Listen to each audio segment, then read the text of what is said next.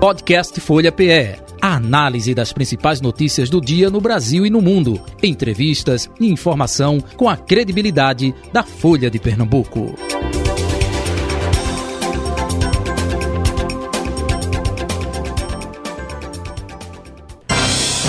Folha Política. Edição desta terça-feira, dia 6 de dezembro de 2022. Folha Política no ar.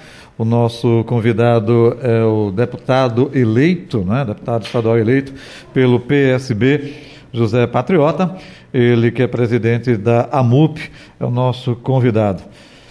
Deputado, parabéns. É, deixa eu ver aqui que eu tive que anotar. 43.586 votos, né? Então, parabéns pela votação. Seja bem-vindo aos estúdios da Rádio Folha FM Folha Política. É, bom dia, meu caro Jota. Carol, Carlos, demais funcionários e colaboradores do Sistema Folha, especialmente aqui da rádio. Bom dia muito especial a todos os ouvintes. Parabéns pela votação aí é, como deputado estadual. Obrigado. A bancada do PSB Socialista. Carol Brito, subeditora de política da Folha Pernambuco. Bom dia, Carol.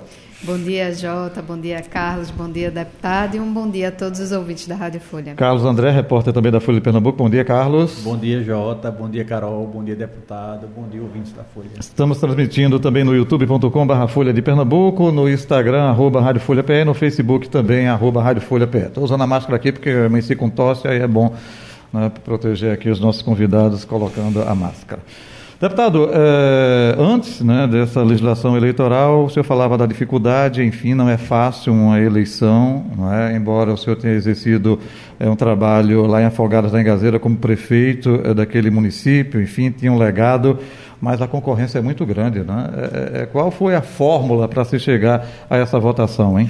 Olha, Jota, é, é muito difícil hoje, cada dia as eleições ficam mais complexas para as pessoas de camadas sociais mais humildes, mais empobrecidas, disputar a eleição.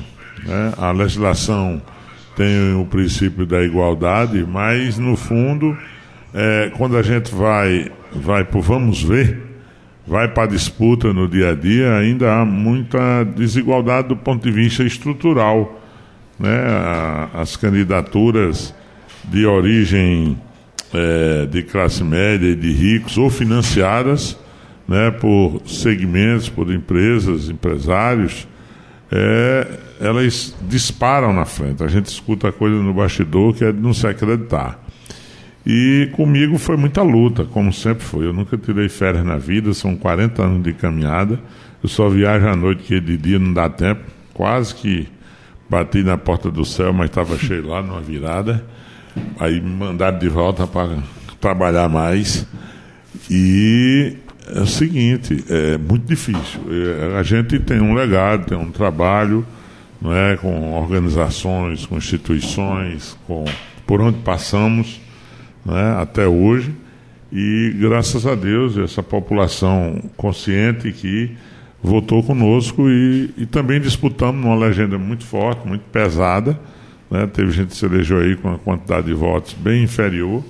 Eu tive que bater na porta dos 43 e quase ainda fiquei meio pendurado. Né? Então fui o penúltimo dentro da fila do PSB. É uma disputa muito acirrada, voto a voto, não é? e por isso que trabalhamos com muito afinco, de ponta a ponta do Estado, para que a gente pudesse ter é, sucesso nas urnas. Perfeito. Carol Brito. É, deputado, o senhor é, tem uma trajetória aí bastante conhecida pela presidência da MUP, né, e muito pela defesa das pautas municipalistas. Ao assumir um mandato na Assembleia Legislativa, o que dessa pauta municipalista o senhor leva para o mandato? Ah, muito boa, bem posta a sua pergunta, Carol. É, aprendi muito né, por, pelas funções que exerci. Primeiro, na sociedade civil, como militante, como assessor da FETAP, como é, é, militante social, é, acreditando sempre na organização do povo, e também nas funções públicas que tive oportunidade.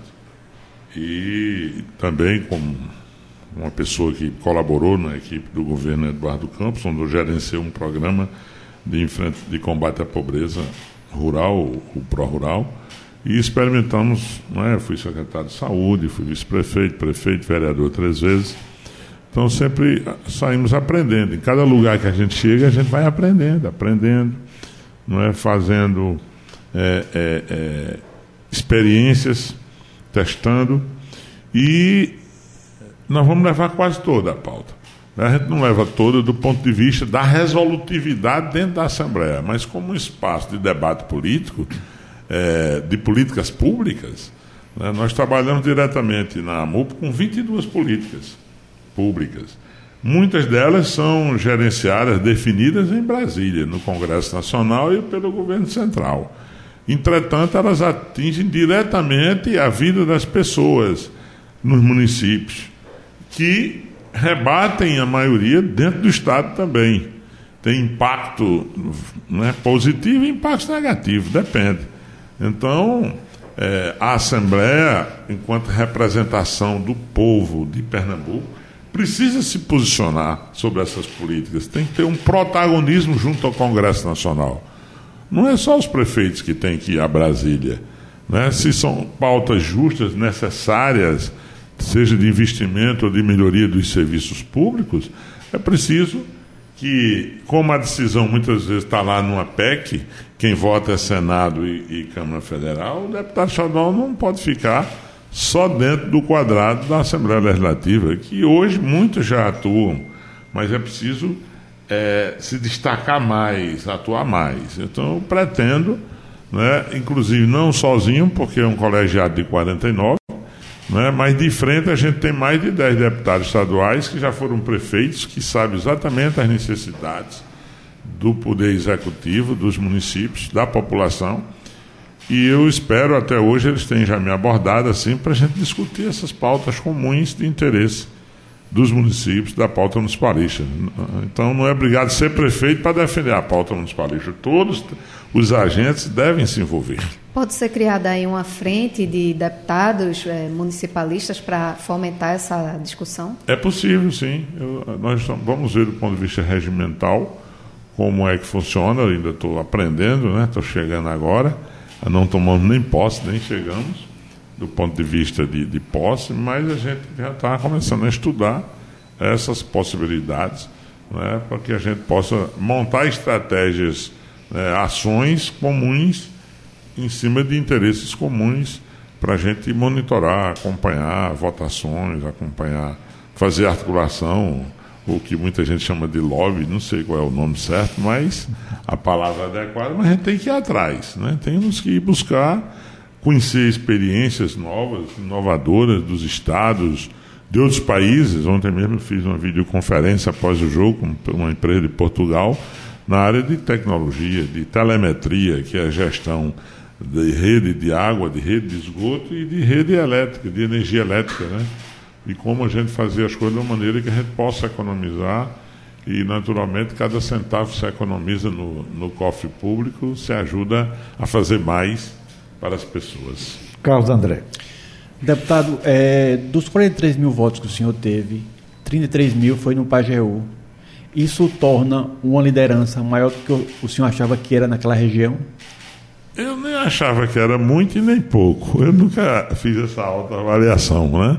Depende do momento de cada um, sabe, Carlos? Sua pergunta é inteligente, mas ela também, se a gente não botar o pé, escorrega. Então é o seguinte, eu acho que é, foi uma votação expressiva, eu fiquei muito feliz.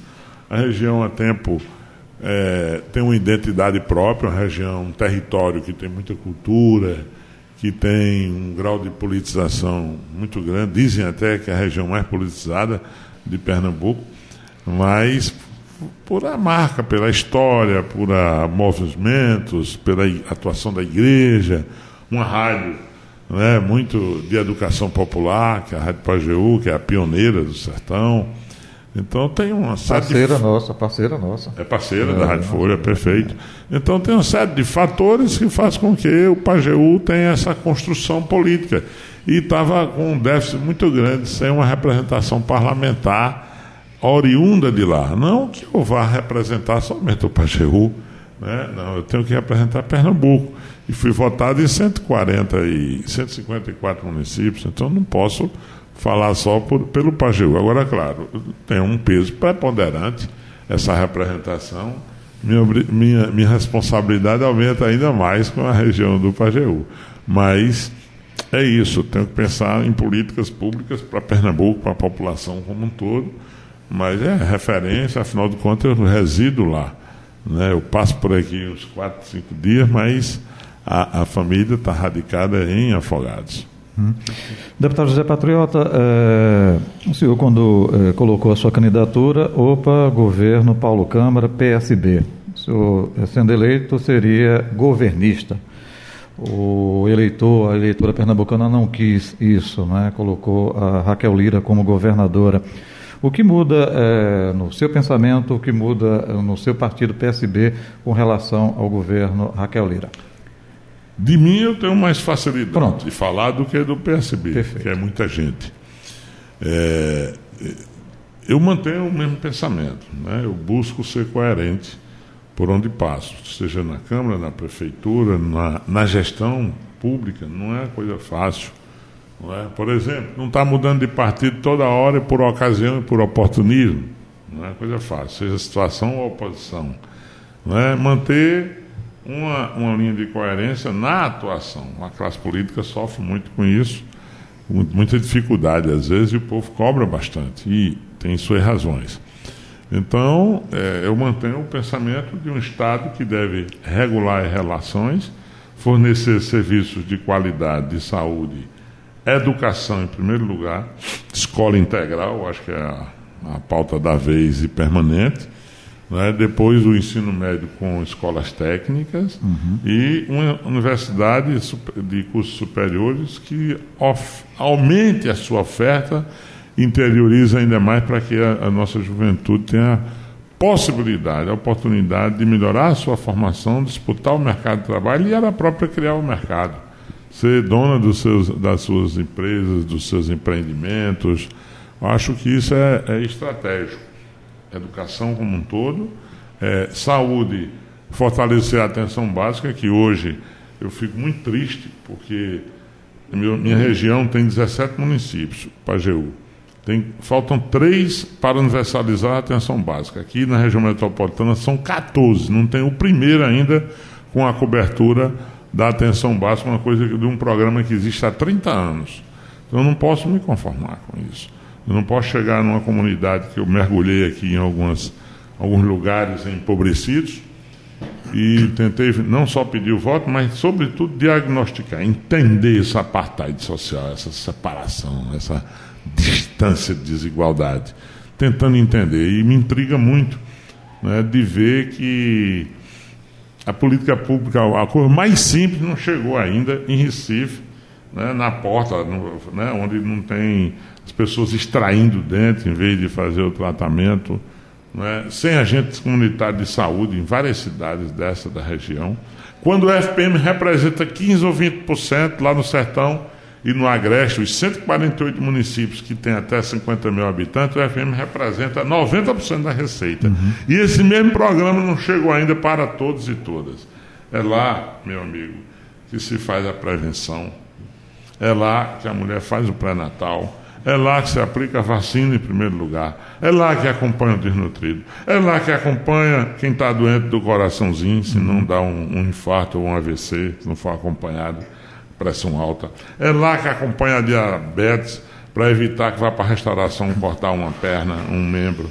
Isso dói na alma. É lá que faz a atenção básica. Eu cheguei aqui no município vizinho, muito perto e uma menina nova, uma moça com vinte e poucos anos, extraiu quatro dentes aqui na frente. Eu disse: onde foi isso? Não teve como tratar esse dente? Eu disse: não, eu paguei 80 reais de cada um, porque não tem cobertura. A conversa é uma só, não tem. E quando tem, falta dentista, falta médico. Esse governo que está aí expulsou os cubanos por uma questão ideológica, mas não botou ninguém no lugar. Quando a gente vai abrir esse debate, é uma maior polêmica. Não, o Brasil forma médico. Sim, mas forma para quem e para onde? a forma para estudar a especialidade. Tudo bem, é um direito de escolha das pessoas. Mas muitos estudando com dinheiro público, na universidade pública, não vai dar uma hora de trabalho no, numa atenção básica. Ninguém quer fazer especialidade de é, sanitária, de saúde da família, quer fazer aquilo que dá mais dinheiro. Então, um negócio só de mercadológico. Então é preciso criar limites e obrigações. E os cubanos humildemente vêm e passam oito horas assistindo. Saúde da família aí na casa das pessoas. É pesar o desnutrido, é orientar, é prevenir para a doença não entrar, que virou uma indústria. O corpo humano é simplesmente uma mercadoria. Tem que ter coragem de deputado, debater isso. Deputado, então, eu não posso, uhum. quer dizer, por mais que, que seja uma legislação federal, mas o Estado e municípios, nós todos temos a obrigação de cuidar disso. Né? Obrigação. Eu não posso ver porque é que o município de Exu, lá no final do sertão, a 700 quilômetros, tem né? solidão, que o próprio nome está dizendo, mas é um lugar maravilhoso. Não é? Tem Interior aqui está na porta das universidades, do promotor, do Ministério Público Federal, estadual, todos ganham bem para fiscalizar, dos deputados, do governador, do prefeito, do vereador, e eu faço de conta. Que é isso? Quando eu digo aqui, é para a gente se questionar. Então, é, tem temas que me trazem indignação, uhum né, como se um menino eu fosse, porque eu, eu conheço um pouco por dentro e por fora da gestão. Eu sei o que é possível fazer. Eu, po eu, posso classificar a oposição sua, já que o senhor disse, olha, eu vou responder por mim, como uma oposição ao governo Raquel Lira propositiva. E até aproveitando, não tem, né, são muitos é, representantes do PSB mas pelo que o senhor ouve, conversa, vai ter essa mesma linha também, propositiva ou não? Olha, veja só, eu espero, é a minha expectativa, né? A gente só sabe quando começar o jogo. Ah, agora, o que eu sinto dos membros da Assembleia, que eu acho uma posição é, razoavelmente adequada, é de dar a condição, respeitar o resultado das urnas, isso é da democracia, e a gente precisa aprender a lidar com isso. Quando ganha e quando perde, passou. Agora vem a fase da governança. O governo é para todos, não é para quem votou ou deixou de votar. O governo Lula não vai ser só para quem votou em Lula, é para todo mundo. O governo Raquel, do mesmo jeito. São agentes, somos agentes públicos. Em primeiro lugar, o interesse da população. Eu não sei como me classificar ainda nesse sentido. Entendeu? Oposição aqui. Tudo que for ruim para o povo e não tiver jeito, mas oposição por oposição não existe. Também ser governo por ser governo, sem ser propositivo, não. Fazer crítica desacompanhada de sugestões de como resolver, eu não acho adequado. Eu passei todas essas fases já da minha vida, me sinto com um grau de maturidade de contribuir, de colaborar com Raquel, com José, com Maria, com quantos forem para o poder público. E a crítica construtiva acompanhada de sugestões, ela é de boa fé, ela, ela colabora. E começo fazendo olho a olho. Né? Eu quero ter apenas o acesso ao diálogo, de ser escutado e de sugerir.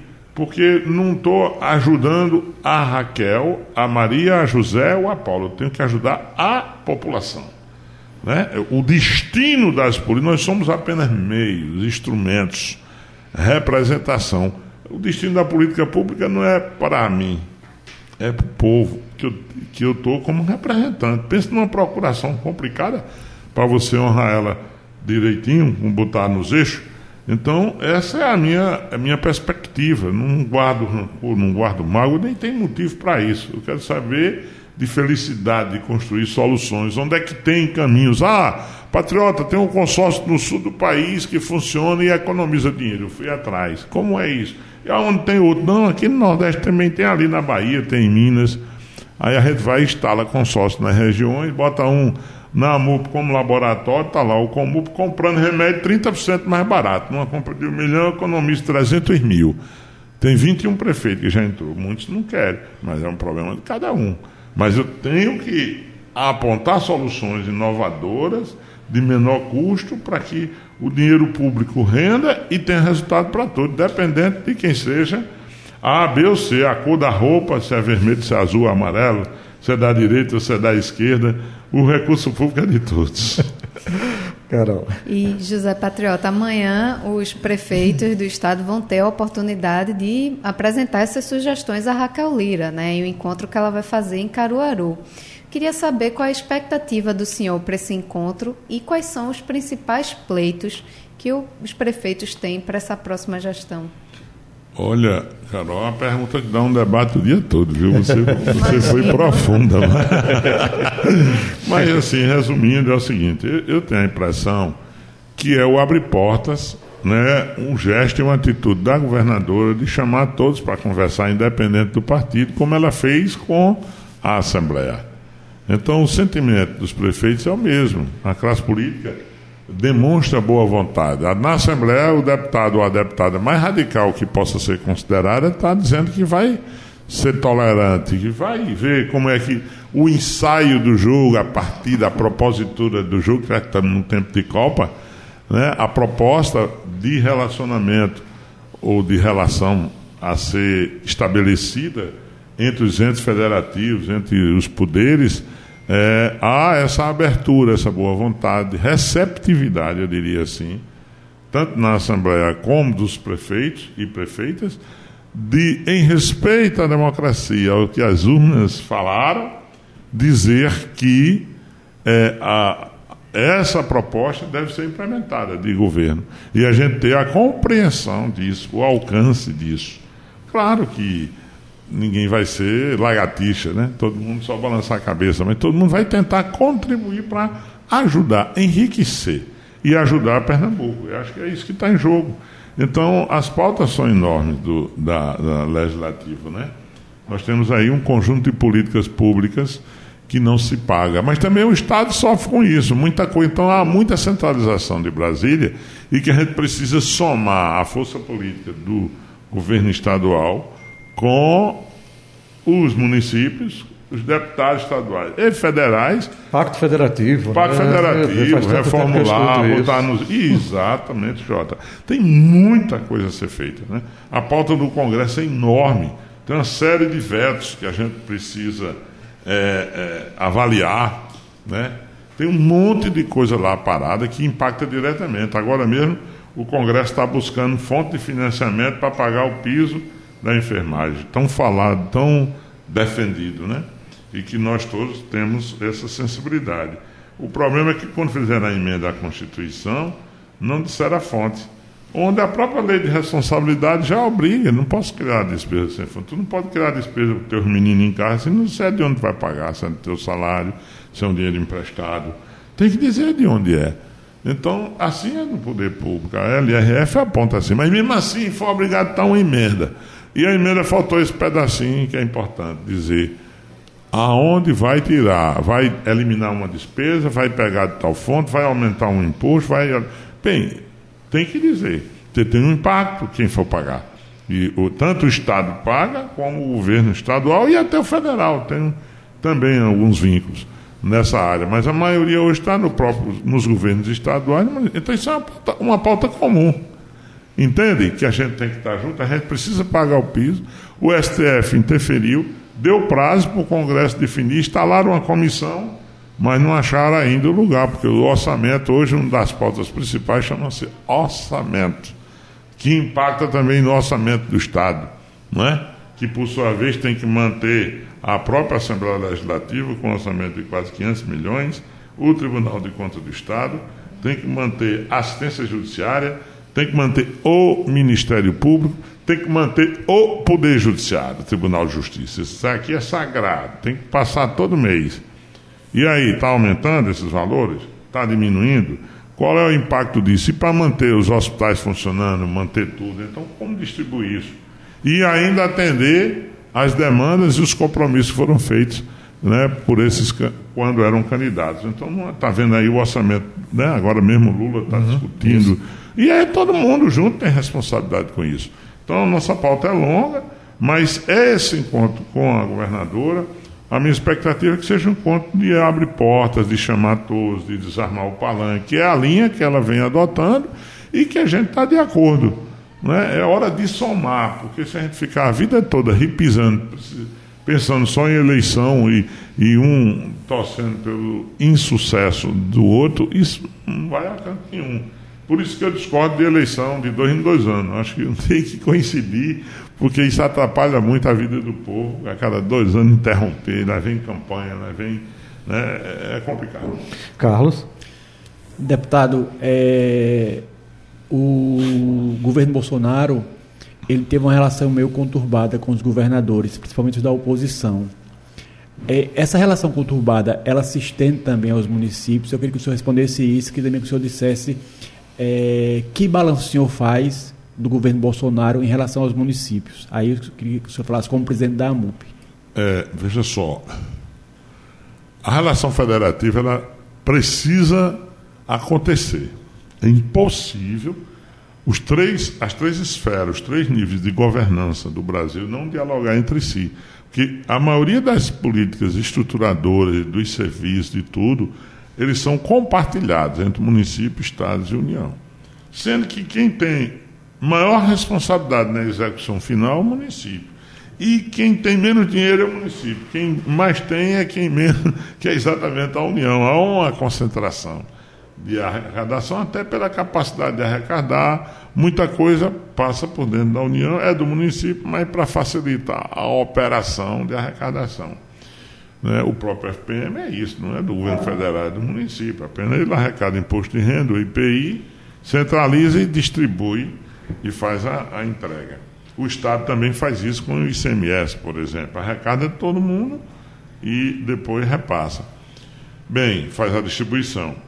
Então, é, é, indiretamente a sua pergunta, é, foi uma relação também difícil, complexa, né? complexa de diálogo, porque o, o presidente, infelizmente, teve, manteve uma certa intolerância para dialogar com quem não era seu eleitor.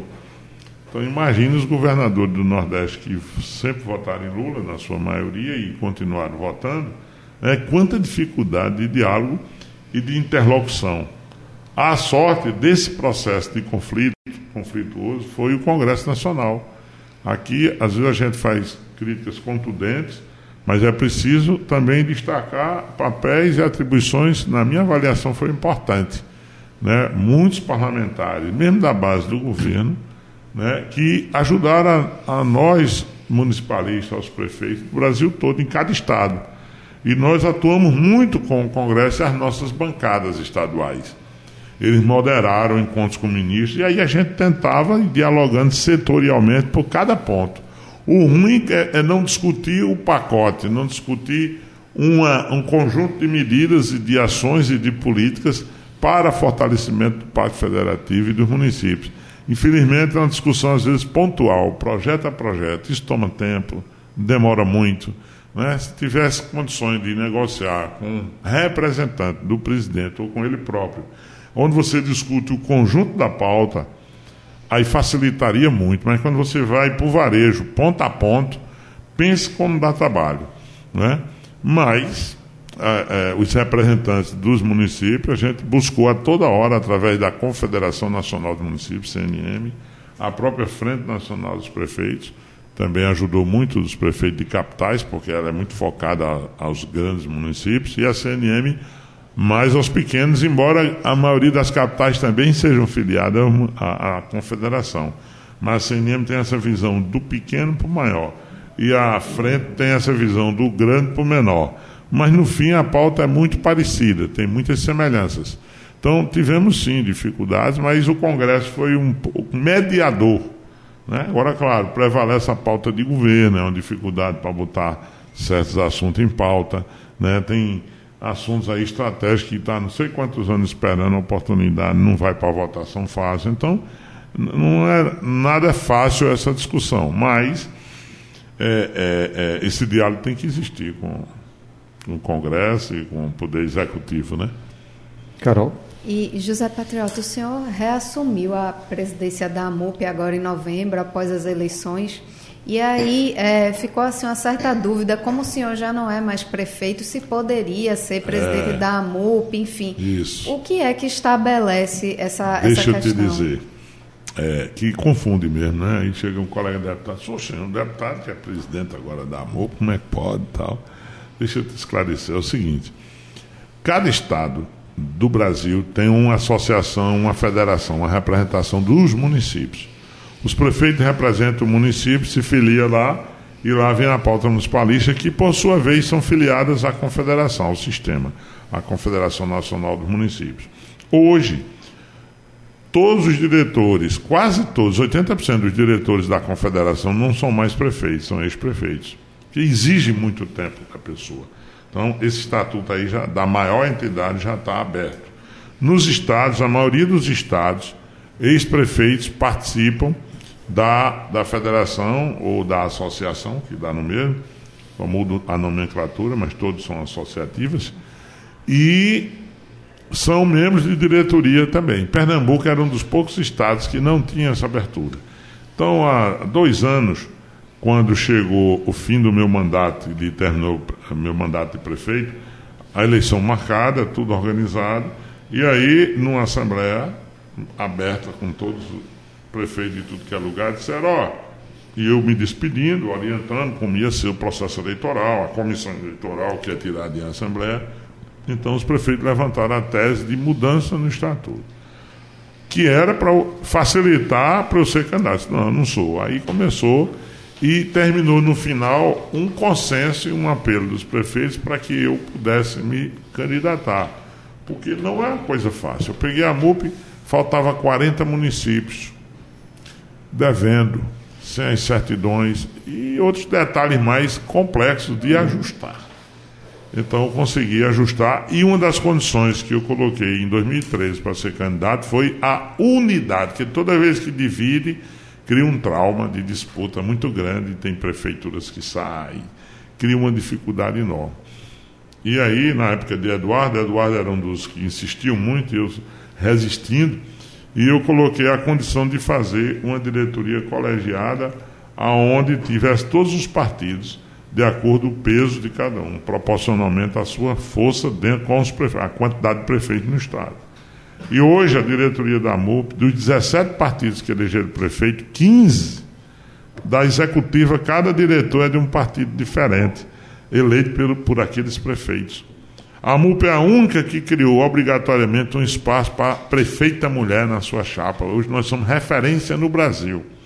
Então, porque nós inovamos, nós fizemos cinco grandes congressos pela primeira vez de uma maneira quase ininterrupta, aberto e de graça para estudante, professor, com os melhores palestrantes do Brasil e do mundo com os temas. O último foi o ODS, a temática dos 17 Objetivos de Desenvolvimento Sustentável, com concursos de boas práticas. Então nós destacamos a MUP no Brasil, ganhamos força nacional e, somos da diretoria da, da Nacional do CNM. Então foi um consenso, porque a MUP não é de partido A, B ou C se você vê a nossa atuação na pandemia, de dia e de noite.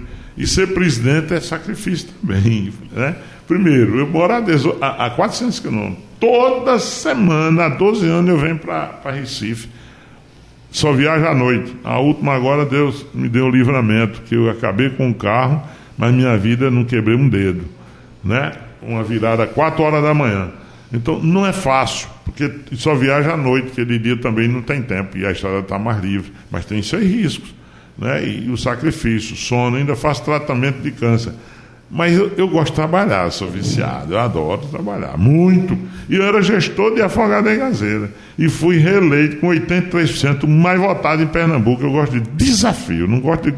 Se visse maneiro para fazer igual aos outros, feijão com arroz, então bota outro, não precisa que eu vá tem muitos para fazer igual.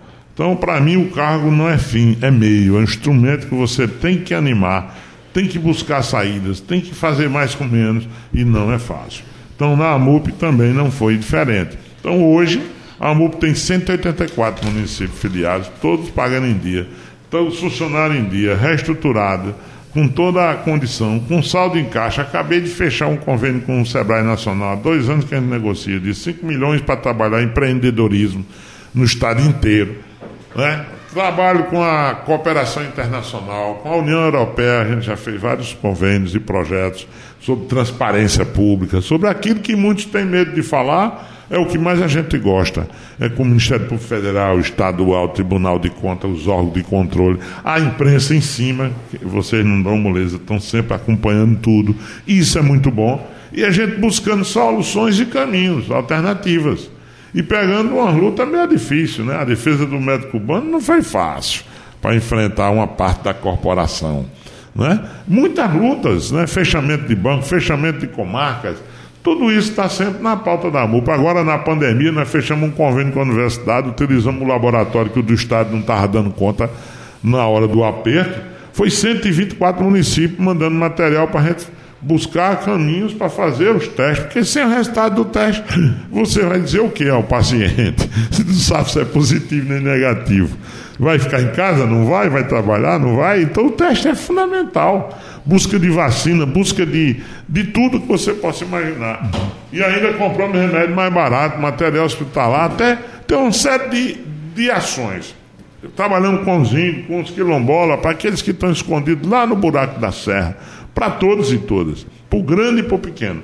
Então, agora termina o mandato no mês de março, eu vou concluir o mandato e estamos ouvindo os prefeitos e prefeitas, porque a gente não pode retroceder, a gente tem que avançar. E tem muitos prefeitos bons, prefeitas, estamos avaliando o quadro político. Dá para conciliar é, mandato estadual e. Legalmente dá, me dá mais trabalho. Né? Tem muitos colegas, muitos amigos apelando. Eu digo, não, vamos com calma, vamos ver se a gente consegue ter alguém aqui que dê um consenso, que é o ideal é construir o entendimento. Nós não queremos botar ninguém para afrontar a governadora, para fazer uma oposição, para bater. Não, é para dialogar com a governadora e a presidente. Todo mundo sabe minha opinião pessoal em relação ao presidente. Uhum. Mas eu conversei com os generais, os generais vinham para a MUP, era bem recebido, respeitosamente né, como representação institucional do governo federal, porque não me cabe como representante institucional estar tá brigando com ninguém, né, é tempo de arenga, é de buscar saídas. Okay. A gente só não conversa com quem não quer, aí fica difícil. Mas mesmo assim a gente tenta. Né? Então é por aí o caminho. Uhum. Ok, é, deputado eleito, parabéns aí mais uma vez pela votação e sucesso aí nesse desafio, como o senhor disse, gosta de desafio, desafio aí de ser deputado estadual, enfim, aqui em nosso estado de Pernambuco. Zé Patriota, um abraço, felicidade, tudo de bom, saúde e paz. Eita, Jota, pensei que estava começando. Eu gosto. Muito obrigado, Jota, bom te ver, encontrar essa turma maravilhosa aqui, o Carlos, a Carol, né? Que gente maravilhosa, a turma da Rádio Folha.